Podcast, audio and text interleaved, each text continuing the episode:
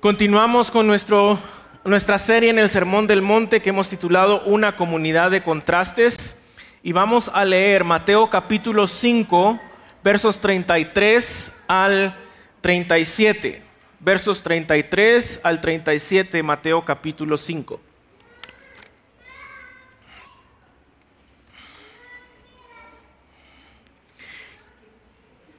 Dice la santa palabra del Señor.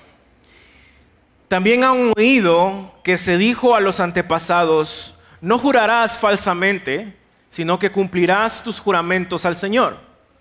Pero yo les digo, no juren de ninguna manera, ni por el cielo, porque es el trono de Dios, ni por la tierra, porque es el estrado de sus pies, ni por Jerusalén, porque es la ciudad del gran rey. Ni jurarás por tu cabeza, porque no puedes hacer blanco o negro ni un solo cabello. Antes bien, sea al hablar de ustedes sí, sí o no, no, porque lo que es más de esto procede del mal. Amado Dios, gracias por la oportunidad de abrir tu palabra, de estudiarla, de escucharla. Te pedimos, mi Dios, como siempre lo hacemos, que esta palabra, Señor, permee nuestro corazón. Padre, haznos hacedores, no solo oidores. Y te ruego, mi Dios, que esta palabra caiga en corazones fértiles. Y te doy gracias por la oportunidad que nos das domingo a domingo de abrirla y de someternos a su autoridad. Calla mis pensamientos y mis palabras a mi corazón y permite que de ellos salgan tu palabra, Señor. Es en tu nombre que oramos Jesús. Amén y amén. En las últimas semanas hemos visto ya... Eh, tres de las seis ilustraciones, de estos ejemplos que el Señor Jesús está usando para explicar a fondo aún más las bienaventuranzas. Eh, vimos que este sermón está hablando, o este sermón de Jesús está hablando acerca de cómo se ve la ética y el carácter de los ciudadanos del reino de Dios cómo se ve la justicia mayor en la que todo verdadero creyente debe de vivir y la cual debemos de buscar. Y esto es algo sumamente importante, algo que tenemos que tener en mente cada vez que nos acercamos a estos versos del capítulo 5. Porque esto nace de la choqueante afirmación de Jesús en el verso 20, hablando sobre quiénes son aquellos que van a entrar al reino de Dios y quiénes van a ser los que no podrán entrar al reino de Dios. El verso 20, Jesús dice, les advierto, a menos que su justicia supere a la de los maestros de la ley religiosa y a la de los fariseos, nunca entrarán en el reino de los cielos. Al decir esto, Jesús quería eh, poner en el corazón y en la mente de sus discípulos, de su audiencia, el pensamiento acerca de ¿Qué significa esto de justicia mayor que la de los escribas y fariseos? ¿Cómo, ¿Cómo, es que se ve esa justicia mayor de la que está hablando Jesús, sin la cual nadie entrará en el reino de Dios?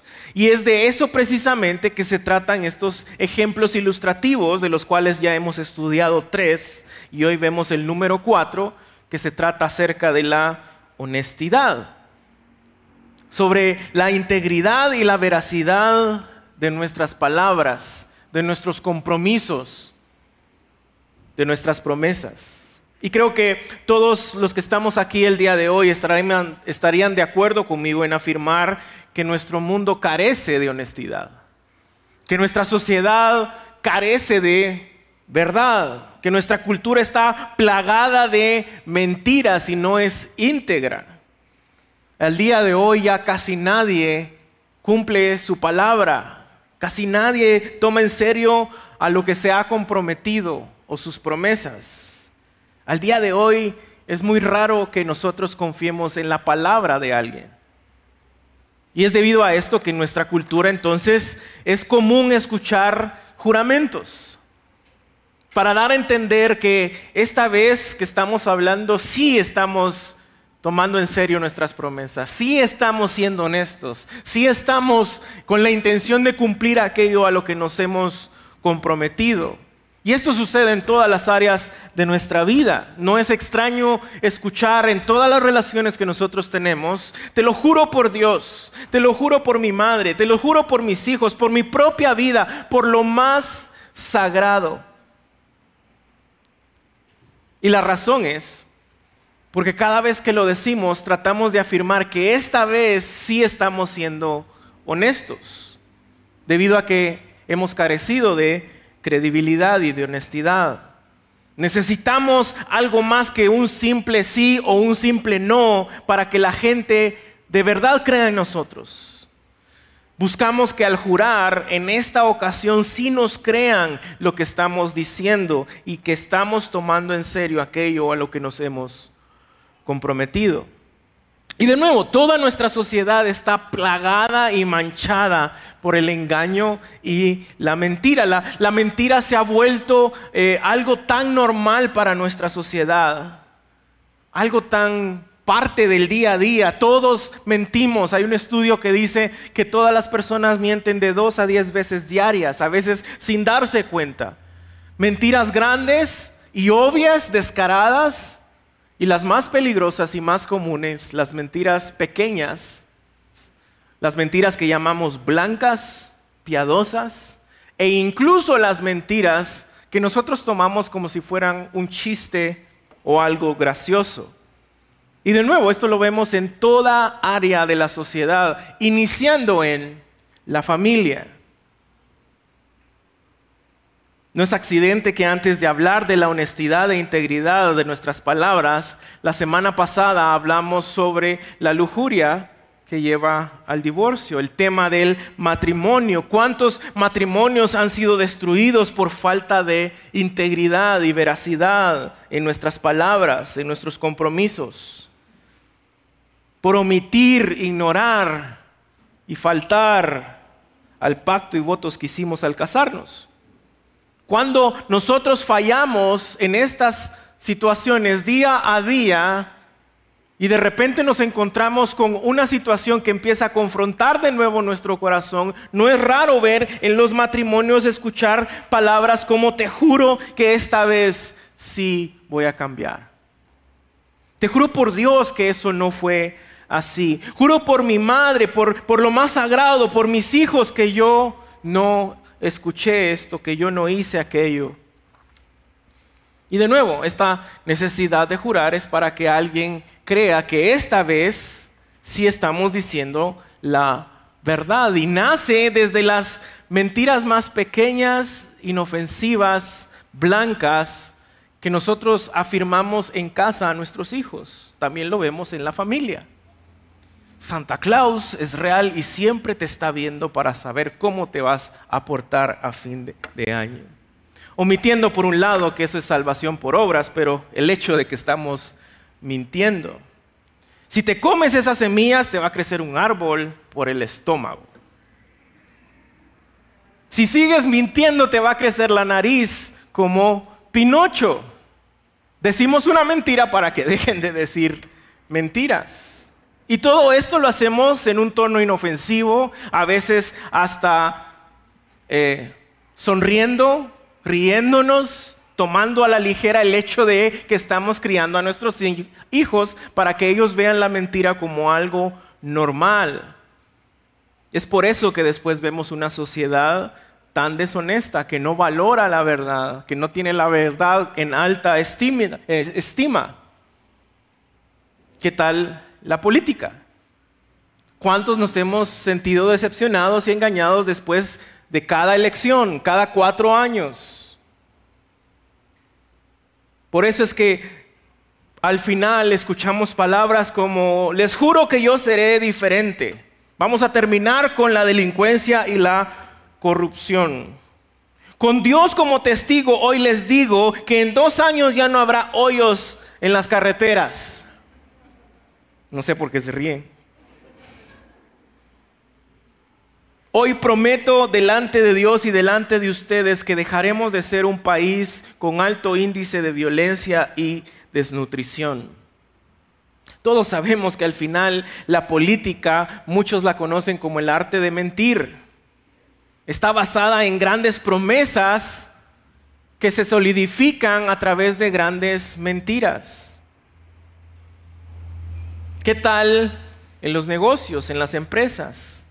La costumbre de mentir a los clientes. Le juro que esta vez sí vamos a entregar su producto el día que se lo prometimos.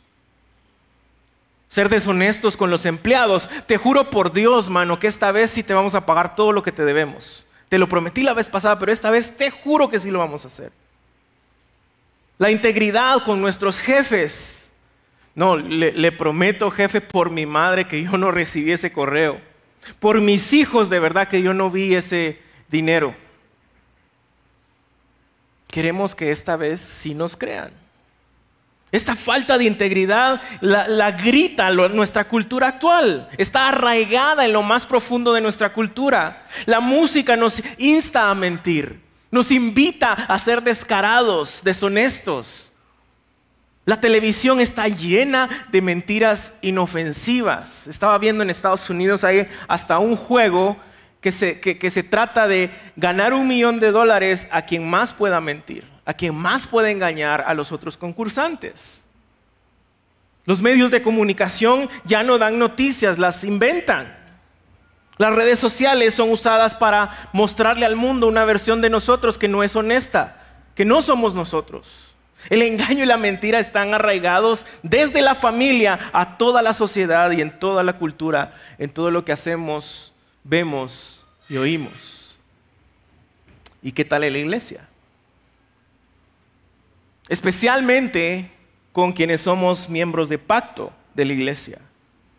Quienes hemos entrado en esta relación en donde hemos prometido cuidarnos y ser responsables los unos de los otros, velar por el bienestar del Evangelio, por la santidad de la iglesia, pero cuando las cosas empiezan a poner difíciles, sí, esa es más responsabilidad de los pastores,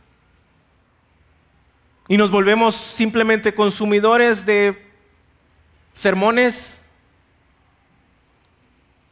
¿Qué decir también de los falsos maestros en las iglesias? Que juran y prometen en nombre de Dios mentiras. No es fácil decir la verdad en una sociedad que ve la mentira día a día como algo tan normal, iniciando desde casa como algo tan inofensivo e irrisorio. Así que Jesús en este texto, al que estamos el día de hoy, se ha movido desde el tema del enojo que lleva al asesinato, a la lujuria que lleva al divorcio y ahora en el texto de hoy vemos la honestidad que lleva a los falsos juramentos. Y lo que Jesús nos muestra el día de hoy, y mi idea central para ustedes el día de hoy, lo que quisiera y oro que ustedes se puedan llevar en sus corazones el día de hoy, es como una comunidad de contraste. Dice la verdad y es honesta en medio de un mundo que niega la verdad y una sociedad deshonesta. Este es un llamado a una vida radicalmente radical, perdón, una vida de honestidad radical en una cultura radicalmente mentirosa. Y Jesús está haciendo eco al tema de los juramentos y los votos que todos entendían que venían del Antiguo Testamento. Y a pesar de que hay algunas diferencias entre ambos, básicamente apuntan y significan lo mismo. Un juramento y un voto es llamar a Dios como testigo de las palabras que estamos diciendo y a las cosas a las que estamos, nos estamos comprometiendo. Y como en todas estas ilustraciones, estos ejemplos, Jesús nos lo va a enseñar de la misma manera en la estructura del texto. La declaración de la ley, verso 33, la explicación de la ley, verso 34 al 36, y la aplicación de la ley, verso 37. Así que iniciemos con la declaración de la ley, verso 33. También han oído que se les dijo a los antepasados, no jurarás falsamente, sino que cumplirás tus juramentos al Señor. Acá Jesús está haciendo eco a un compendio de leyes del Antiguo Testamento que hablaban acerca de los juramentos. Y nos dicen dos cosas importantes, y creo que la primera nos puede choquear de alguna manera o puede ser sorprendente para algunos, y es que en el Antiguo Testamento Dios motivaba a Israel a jurar hacer juramentos. Acompáñenme a Deuteronomio capítulo 10, verso 20. Dice, a Jehová tu Dios temerás y a Él solo servirás, a Él seguirás y por su nombre jurarás. Vean también Jeremías capítulo 12, verso 16. Y si en verdad estas naciones aprenden los caminos de mi pueblo y aprenden a jurar por mi nombre y dicen, tan cierto como que el Señor vive, así como enseñaron a mi pueblo a jurar, a jurar por el nombre de Baal, entonces se les dará un lugar entre mi pueblo. Pero la nación que rehúse obedecerme será arrancada de raíz y destruida. Yo, el Señor, he hablado. Este texto es bastante claro respecto a lo que el Señor eh, eh, exigía para poder extender gracia a otros pueblos. Y básicamente era que aprendieran a jurar en el nombre de Él, en el nombre del Señor y no en nombre de otros dioses. De nuevo, eh, en el Antiguo Testamento era algo normal, se asumía en los juramentos en el Antiguo Testamento. Pero también habría un problema muy serio si no lo hacían, si no cumplían con lo que ellos estaban prometiendo. Habían advertencias serias y consecuencias serias.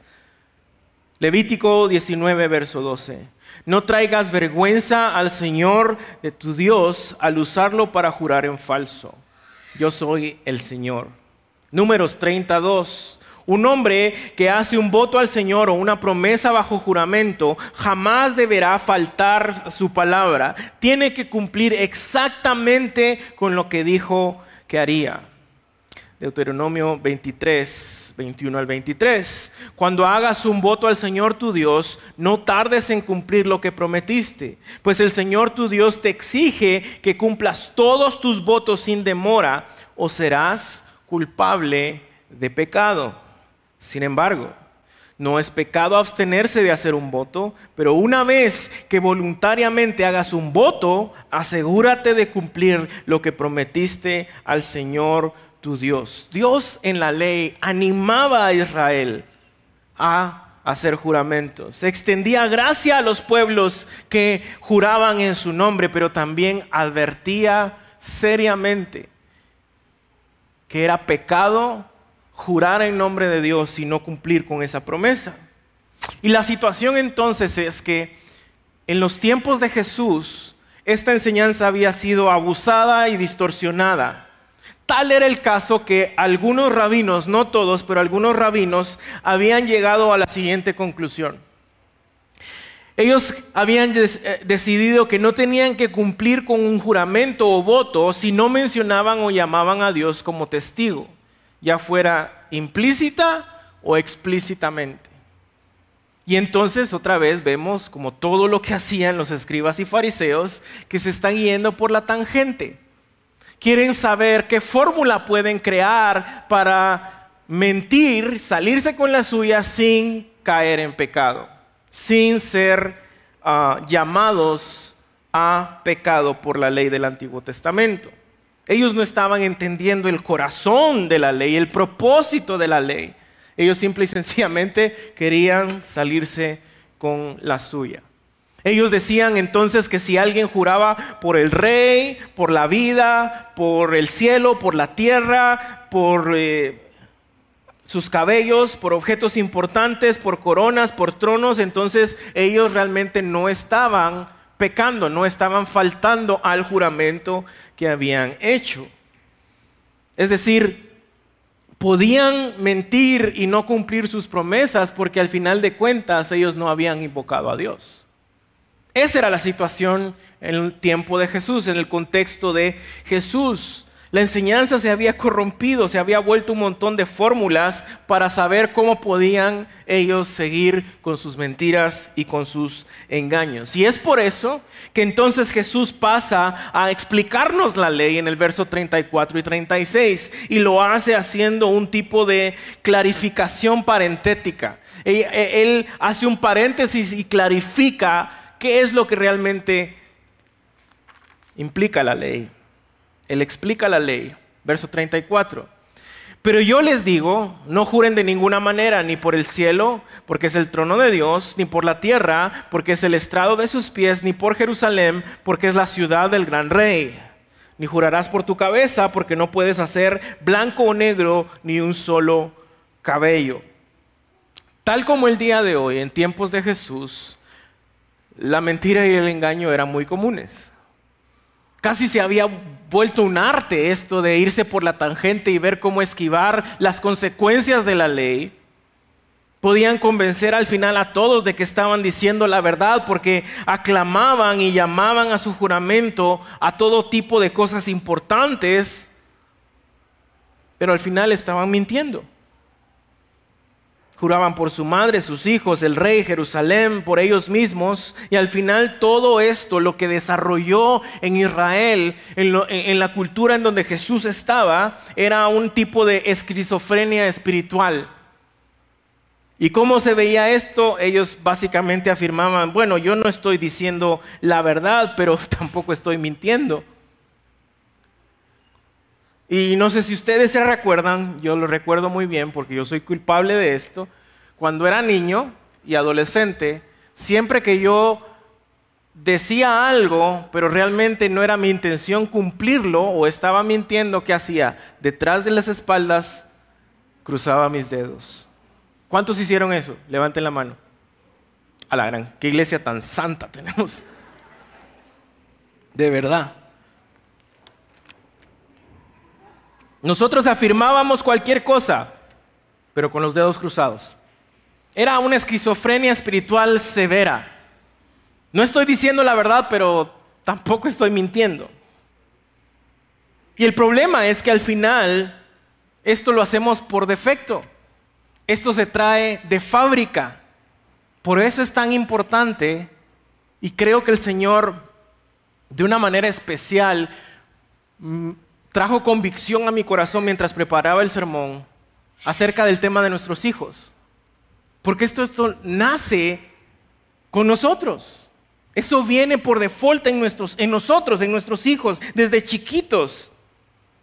Nunca nadie en el mundo, en la historia, ha escrito o va a escribir un libro titulado ¿Cómo enseñarle a un niño a mentir? Eso es natural. Jesús está en este texto, en este paréntesis que está haciendo, explicando la ley, descartando la validez de un juramento hecho en nombre de cualquier cosa o persona creado por Dios, ya que si lo hacían así, estaban haciéndolo en el nombre de Dios. Al final ellos no podían hacer un juramento en el nombre de algo creado sin involucrar al creador. Y debido a eso, todos estos tipos de juramentos no eran válidos. Eran y siguen siendo los juramentos un mal sustituto para la integridad a la que somos llamados. Un juramento o un voto falso toma el nombre de Dios en vano, ya que al jurar, por definición, eso es llamar a Dios como testigo de lo que estamos diciendo o a lo que nos estamos comprometiendo. Y entonces entendemos que el punto de Jesús al prohibir los juramentos falsos era que sus discípulos debían de decir la verdad y cumplir sus promesas sin necesidad de jurar. Por eso Él aplica la ley y da un ejemplo claro. Verso 37. Antes bien, sea el hablar de ustedes sí, sí o no, no. Por lo que es más de esto procede del mal. Y acá entonces, al tener ya la aplicación de la ley dada por Jesús, podemos ver un todo que nos da una declaración radical, profunda, pero muy práctica y aplicable respecto a la honestidad, respecto a cuál es la voluntad de Dios para nosotros sus hijos cuando se trata de nuestras palabras al hablar, de nuestra honestidad, de nuestra veracidad. Y este todo, en resumen, diría yo, que es algo como lo siguiente. Pero yo les digo, no hagan juramentos, simplemente digan sí o no. Y cualquier cosa que esté en medio de esto es mala y proviene del maligno. Jesús está diciendo, de nuevo, recordándonos nuestra idea central del sermón, que una comunidad de contrastes no necesita jurar de que ellos están diciendo la verdad y por ende deben evitar como principio general de vida el usar juramentos para probar su honestidad. Como, como una comunidad de contraste debemos de repensar y definir lo que creemos y cómo usamos los juramentos. No necesitamos aferrar nuestra honestidad a juramentos, porque nuestro sí es sí y nuestro no es no, debido a que vivimos bajo el principio de honestidad del reino de Dios. Así que reflexionemos por un momento. ¿Por qué es que tendemos a usar juramentos? ¿Por qué es que cuando queremos probar algo en serio es que agregamos palabras como te lo juro por Dios, por mi familia, por lo más valioso? Creo que todos sabemos que la razón por la que nosotros juramos eh, en este mundo y, llamamos a Dios como testigo de nuestras palabras es debido a nuestro pecado. Porque nacemos con la mentira, porque nacemos con pecado. Esa es nuestra naturaleza. Vea lo que dice el profesor Helmut Tillich. Cada vez que pronuncio las palabras, te lo juro por Dios, en realidad estoy diciendo, ahora voy a delimitar un área de verdad absoluta y colocaré muros a su alrededor para aislarla de las turbias inundaciones de falsedad e irresponsabilidad que ordinariamente sobrepasan mi discurso. De hecho, estoy haciendo incluso más que esto. Estoy diciendo que la gente espera que mienta desde el principio y solo porque cuentan con mi mentira tengo que traer estas grandes armas de juramentos y palabras de honor Iglesia, Dios nos está haciendo un llamado radical y profundo a la honestidad. A ser creyentes que aman, enseñan, sostienen, protegen y viven la verdad. Honestos, transparentes, íntegros, veraces con lo que decimos y con lo que nos comprometemos. Así es como se ve la justicia mayor que la de los fariseos y los escribas. No haciendo fórmulas para ver cómo nos salimos con la nuestra, sino verdaderamente viviendo una vida honesta, veraz, íntegra. Ciudadanos del reino de Dios que contrastan con el mundo, que dicen la verdad y son honestos en medio de un mundo que niega la verdad y es deshonesto. Este es un llamado de Jesús a una vida de honestidad radical en una cultura radicalmente mentirosa. Y una de las preguntas que creo que es importante tocar, que nace de esta enseñanza, es, bueno, entonces, ¿qué pasa con los juramentos especiales o con los juramentos eh, en un contexto jurídico, por ejemplo?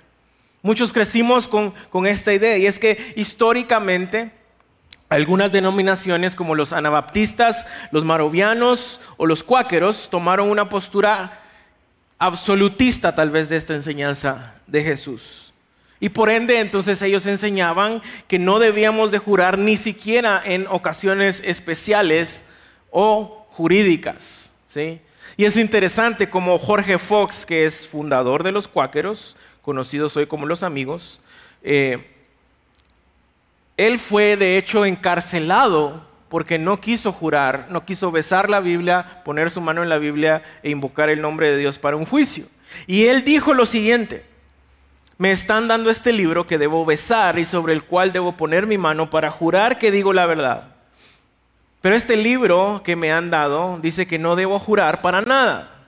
Hago lo que el libro me dice que haga y aún así me encarcelarán. Entonces, porque no encancelan también al libro. Y mi familia viene de un trasfondo cuáquero, eh, crecimos en la iglesia de los amigos y leí mucho sobre Jorge Fox, admiro muchas cosas de, él, pero creo que en este caso él hizo una mala interpretación de, la enseñanza de Jesús acá en Mateo 5. Varias razones, pero tal vez dos. La primera es el contexto. Creo que este paréntesis de ejemplos que Jesús está dando del 34 al 36 están haciendo referencia a aspectos y cuestiones del día a día. ¿sí? No está haciendo un énfasis en cuestiones o ocasiones especiales o jurídicas. pero segundo, y la razón tal vez más grande y más de peso, es el mismo ejemplo de Jesús y los discípulos. Cuando Jesús está ante Caifás y, él hace una acusación hacia, Jesús, vean lo que Jesús responde en Mateo 26, 63.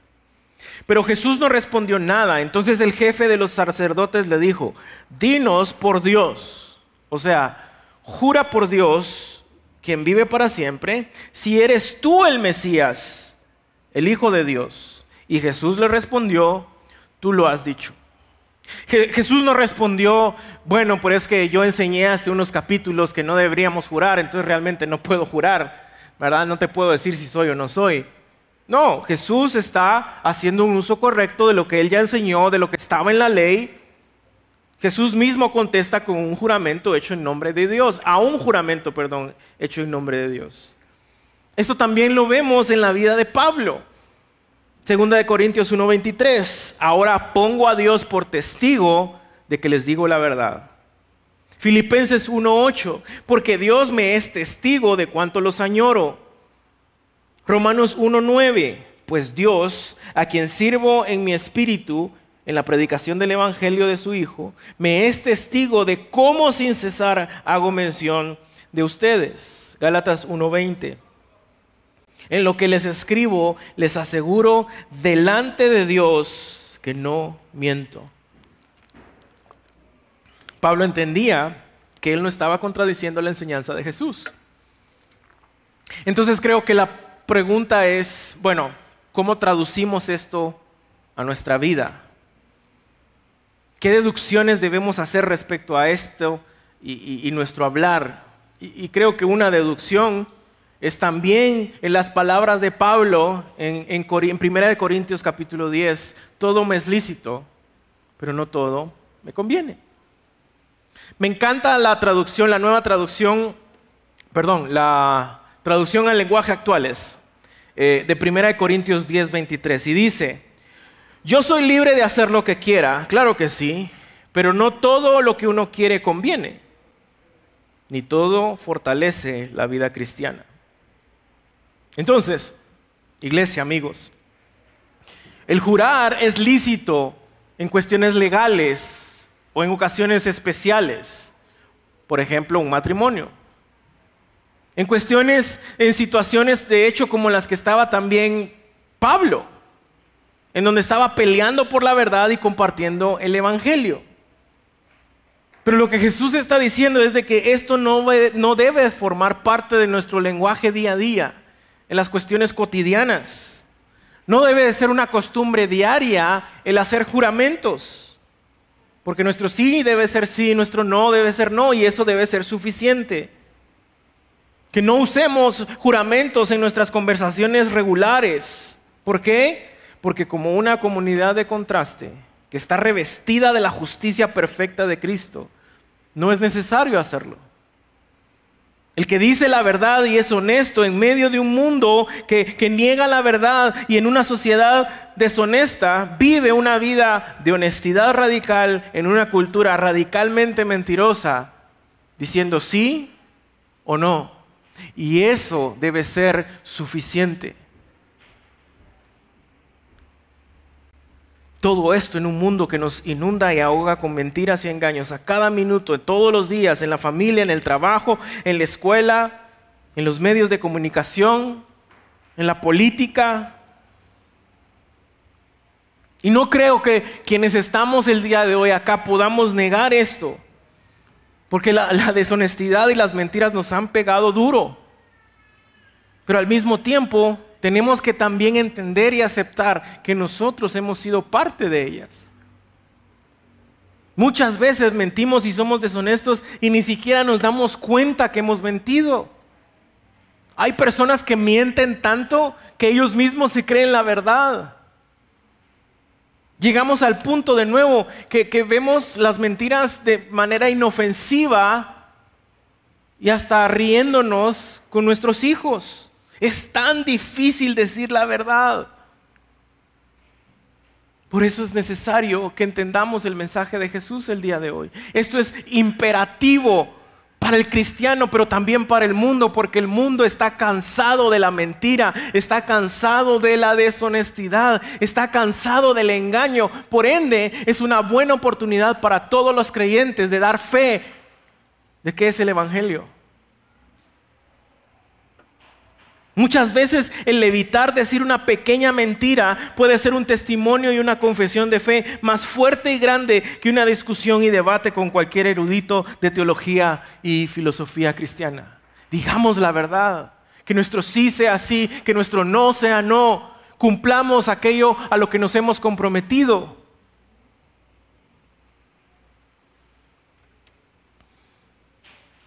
La diferencia de una vida honesta, enraizada en la verdad del Evangelio, puede hacer toda la diferencia en nuestro matrimonio, en nuestra familia, en el trabajo, en los negocios, en la política, en nuestra iglesia.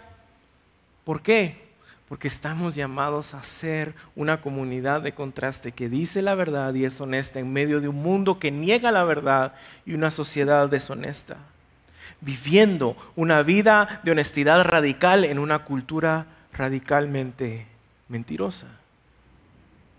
Creo que todos vemos esta enorme necesidad, ¿no es cierto?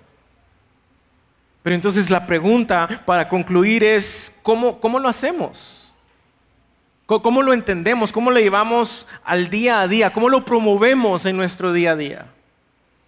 Y creo que la respuesta también está en las palabras de Jesús. En Mateo capítulo 15, verso 18. Pero lo que sale de la boca proviene de dónde? A ver, digamos eso fuerte. Lo que sale de la boca proviene de dónde? Del corazón. El corazón del problema es el problema del corazón. Eso es lo que contamina al hombre, porque del corazón provienen malos pensamientos, homicidios, adulterios, fornicaciones, robos, falsos testimonios y calumnias. El problema es nuestro corazón.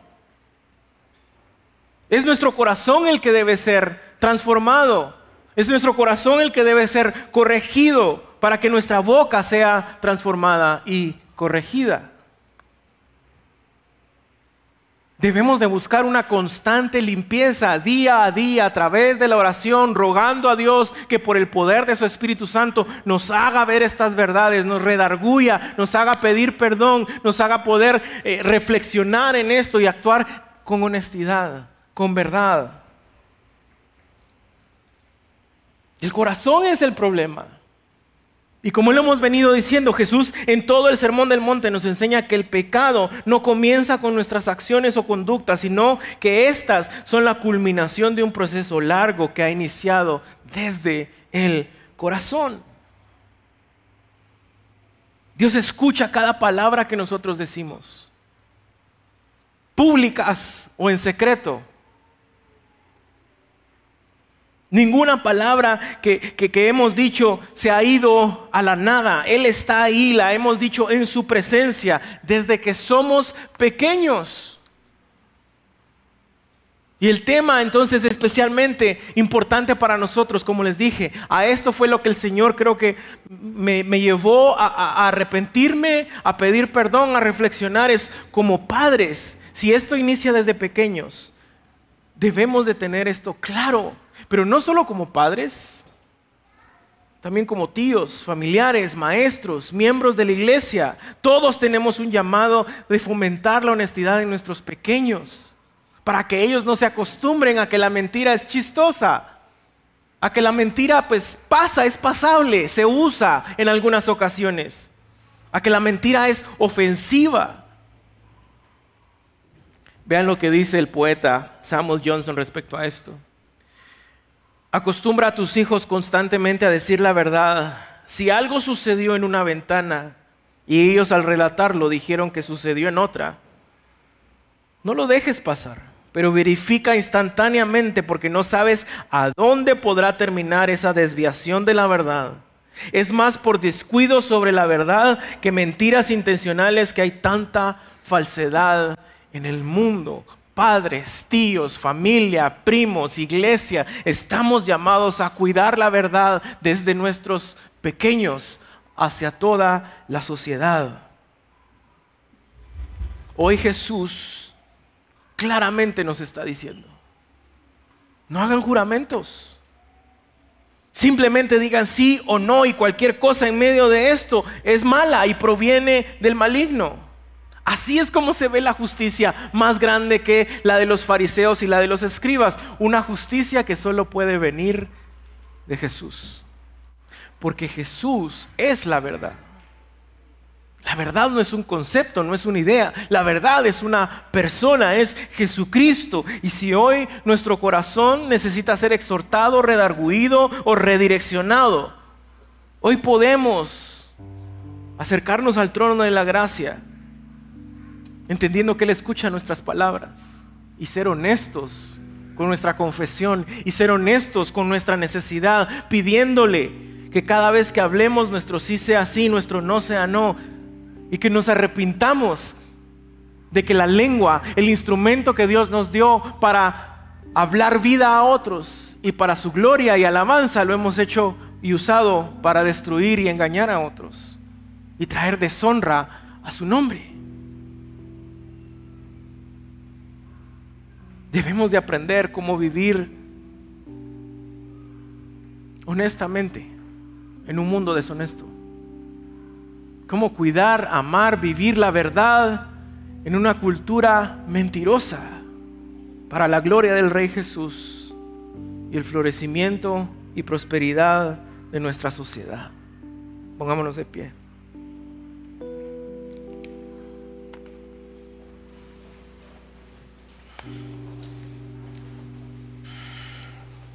Amado Dios, escucha nuestras palabras hoy y permite que nuestros pensamientos y palabras sean honestos delante de ti, Señor, porque para ti las palabras son importantes. Tú eres un Dios de palabra. Lo primero que hiciste al hablar, Señor, fue eh, crear todo perfectamente. Y hoy estamos aquí porque tú hablaste y entendemos cómo, cómo debemos de vivir porque tú dejaste tu palabra. Tú eres palabra. Y tu palabra es verdad, Señor, porque tú eres verdad. En ti se origina la verdad, Señor. Pero nos alejamos de ella y la ignoramos y la tomamos a veces como broma, Padre. Y nuestra lengua creada para tu alabanza se ha vuelto un instrumento de engaño y mentira. Perdónanos, Señor. Porque como, como tus representantes en este mundo no hemos dado a conocer quién eres tú con nuestras palabras.